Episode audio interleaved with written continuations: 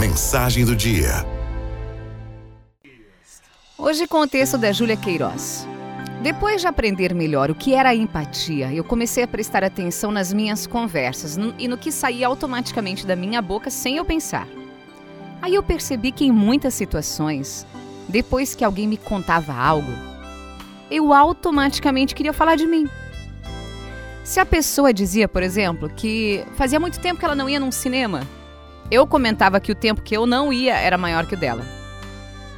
Se a pessoa me dizia assim, ah, eu preciso ir na academia, eu falava orgulhosa que eu estava conseguindo ir quase três vezes por semana. Se o comentário era sobre a atitude de alguém, eu já respondia qual eu achava que seria a minha atitude naquela situação. E assim, eu posso dar mil exemplos de alguns comentários que eu fazia e que eram mais comuns do que eu pensava. Quando eu percebi isso, parei para refletir. Me senti mal. Eu não estava ouvindo de verdade as outras pessoas.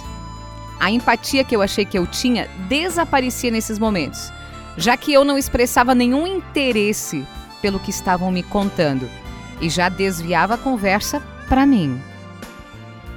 Aí eu parei para pensar. Estou conversando ou estou me comparando o tempo todo com as pessoas? Eu faço o que faço por mim ou para os outros? Por que, que eu tenho essa necessidade de falar da minha vida? Por que, que eu preciso dizer o que eu faria no lugar da pessoa? Aí eu resolvi fazer um experimento, me desafiei a tentar não falar de mim mesma, não dar opiniões, a menos que me perguntassem.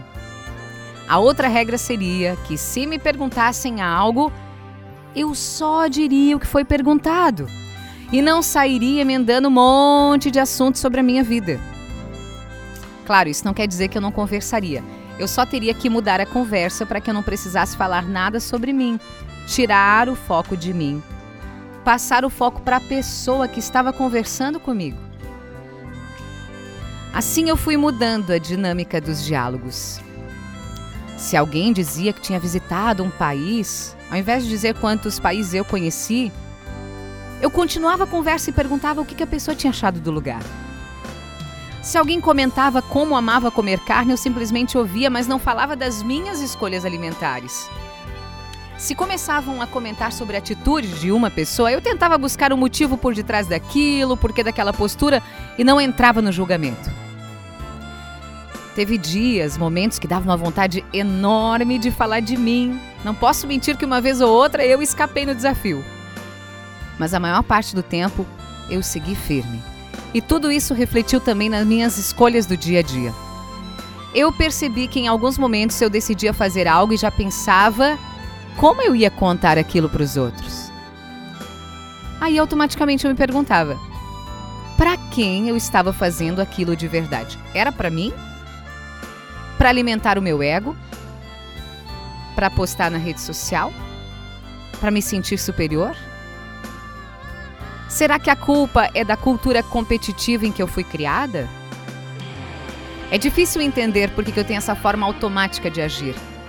Mas desafiar a não falar de mim foi uma decisão que mudou muito a minha forma de pensar. E o que era um desafio acabou se tornando um hábito. Hoje eu sigo com essa mesma filosofia.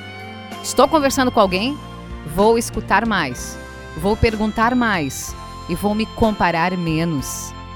Nada de exageros e regras. Às vezes, é importante desabafar com um amigo também, porque o equilíbrio é fundamental.